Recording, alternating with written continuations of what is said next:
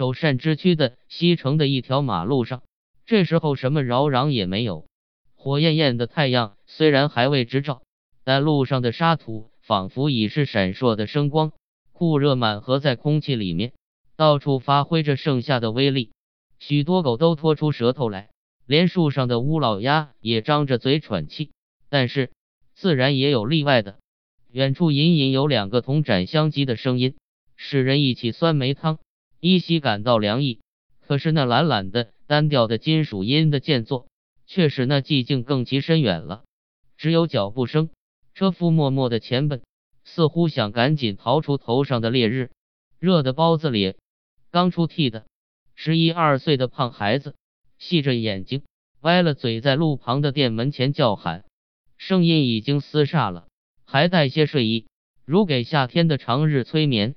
他旁边的破旧桌子上，就有二三十个馒头包子，毫无热气，冷冷的坐着。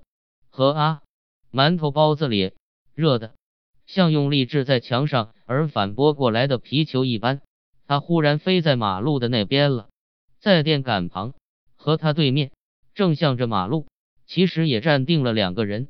一个是淡黄制服的挂刀的面黄肌瘦的巡警，手里牵着绳头，绳的那头就拴在别一个穿蓝布大衫上罩白背心的男人的臂膊上。这男人戴一顶新草帽，帽檐四面下垂，遮住了眼睛的一带。但胖孩子身体矮，仰起脸来看时，却正撞见这人的眼睛了。那眼睛也似乎正在看他的脑壳。他连忙顺下眼去看白背心。只见背心上一行一行的写着些大大小小的什么字，差时间也就围满了大半圈的看客。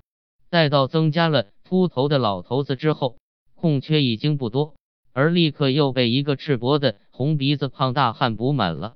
这胖子过于横阔，占了两人的地位，所以絮叨的便只能屈在第二层，从前面的两个脖子之间伸进脑袋去。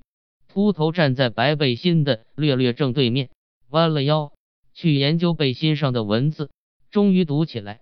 嗡，都，哼，八，而胖孩子却看见那白背心正研究着这发亮的秃头，他也便跟着去研究。就只见满头光油油的，耳朵左近还有一片灰白色的头发，此外也不见得有怎样新奇。但是后面的一个抱着孩子的老妈子。却想乘机挤进来了，秃头怕失了位置，连忙站直。文字虽然还未读完，然而无可奈何，只得另看白背心的脸。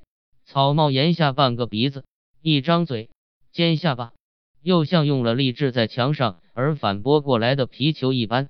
一个小学生飞奔上来，一手按住了自己头上的雪白的小布帽，向人从中直钻进去。但他钻到第三，也许是第四层。竟遇见一件不可动摇的伟大的东西了。抬头看时，蓝裤腰上面有一座赤条条的很阔的背脊，背脊上还有汗正在流下来。他知道无可措手，只得顺着裤腰右行。幸而在尽头发现了一条空处，透着光明。他刚刚低头要钻的时候，只听得一声什么，那裤腰以下的屁股向右一歪，空处立刻闭塞，光明也同时不见了。但不多久，小学生却从巡警的刀旁边钻出来了。他诧异的四顾，外面围着一圈人，上手是穿白背心的。那对面是一个赤膊的胖小孩，胖小孩后面是一个赤膊的红鼻子胖大汉。他这时隐约悟出先前的伟大的障碍物的本体了，便惊奇而且佩服似的指望着红鼻子胖小孩。本是注视着小学生的脸的。于是也不禁依了他的眼光，回转头去了。在那里是一个很胖的奶子，奶头四近有几只很长的毫毛。他犯了什么事了？大家都愕然看时，是一个工人似的粗人，正在低声下气的请教那秃头老头子。秃头不作声，但是睁起了眼睛看定他。他被看得顺下眼光去，过一会再看时，秃头还是睁起了眼睛看定他。而且别的人也似乎都睁了眼睛看定他，他于是仿佛自己就犯了罪似的局促起来，终止于慢慢退后，溜出去了。一个斜阳伞的长子就来补了缺，秃头也旋转脸去再看白背心。长子弯了腰，要从垂下的草帽檐下去赏识白背心的脸，但不知道为什么忽又站直了。于是他背后的人们又需竭力伸长了脖子。有一个瘦子，竟至于连嘴都张得很大，像一条死鲈鱼。巡警突然间将脚一提，大家又愕然，赶紧都看他的脚。然而他又放稳了，于是又看白背心。长子忽又弯了腰，还要从垂下的草帽檐下去窥测，但即刻也就立直，擎起一只手来拼命搔头皮。秃头不高兴了，因为他先觉得背后有些不太平。接着耳朵边就有叽咕叽咕的声响，他双眉一锁，回头看时，紧挨他右边有一只黑手拿着半个大馒头，正在塞进一个猫脸的人的嘴里去。他也就不说什么，自去看白背心的新草帽了。忽然就有暴雷似的一击，连横阔的胖大汉也不免向前一呛亮，同时从他肩膊上伸出一只胖的不相上下的臂膊来。展开五指，拍的一声，正打在胖孩子的脸颊上。好快活，你妈的！同时，胖大汉后面就有一个弥勒佛似的更圆的胖脸这么说。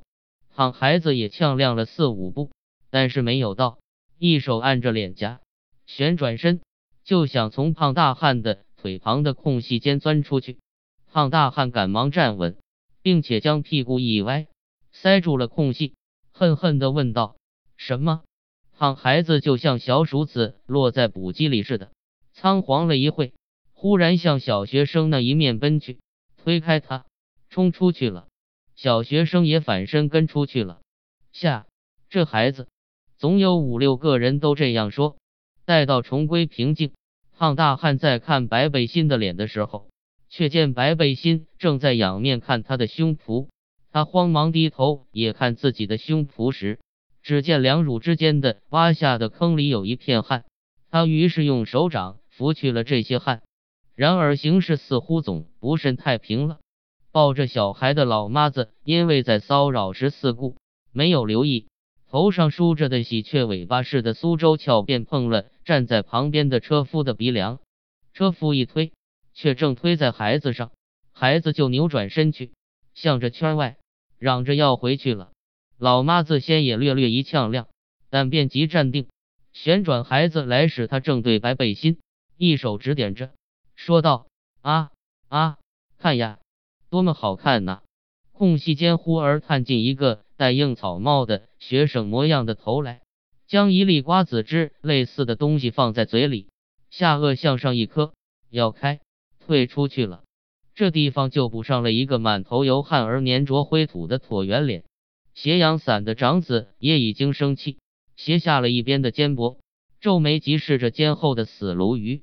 大约从这么大的大嘴里呼出来的热气，原也不易招架的，而况又在盛夏。秃头正仰视那电杆上钉着的红牌上的四个白字，仿佛很觉得有趣。胖大汉和巡警都斜了眼研究着老妈子的钩刀般的斜肩。好，什么地方忽有几个人同声喝彩？都知道该有什么事情起来了，一切头便全数回转去，连巡警和他牵着的犯人也都有些摇动了。刚出屉的包子里，和啊，热的。路对面是胖孩子歪着头，瞌睡似的长呼。路上是车夫们默默的前奔，似乎想赶紧逃出头上的烈日。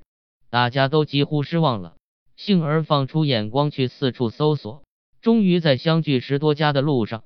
发现了一辆洋车停放着，一个车夫正在爬起来，原阵立刻散开，都错错落落地走过去。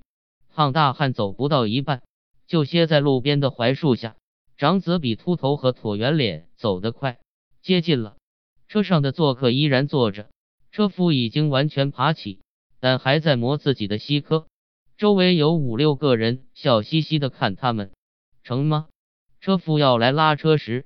做客便问，他只点点头，拉了车就走，大家就往往然目送他。起先还知道那一辆是曾经跌倒的车，后来被别的车一混，知不清了。马路上就很清闲，有几只狗伸出了舌头喘气。胖大汉就在槐荫下看那很快的一起一落的狗肚皮。老妈子抱了孩子从屋檐荫下别过去了。胖孩子歪着头，挤细了眼睛，拖长声音，瞌睡的叫喊，热的包子咧和啊，刚出剃的。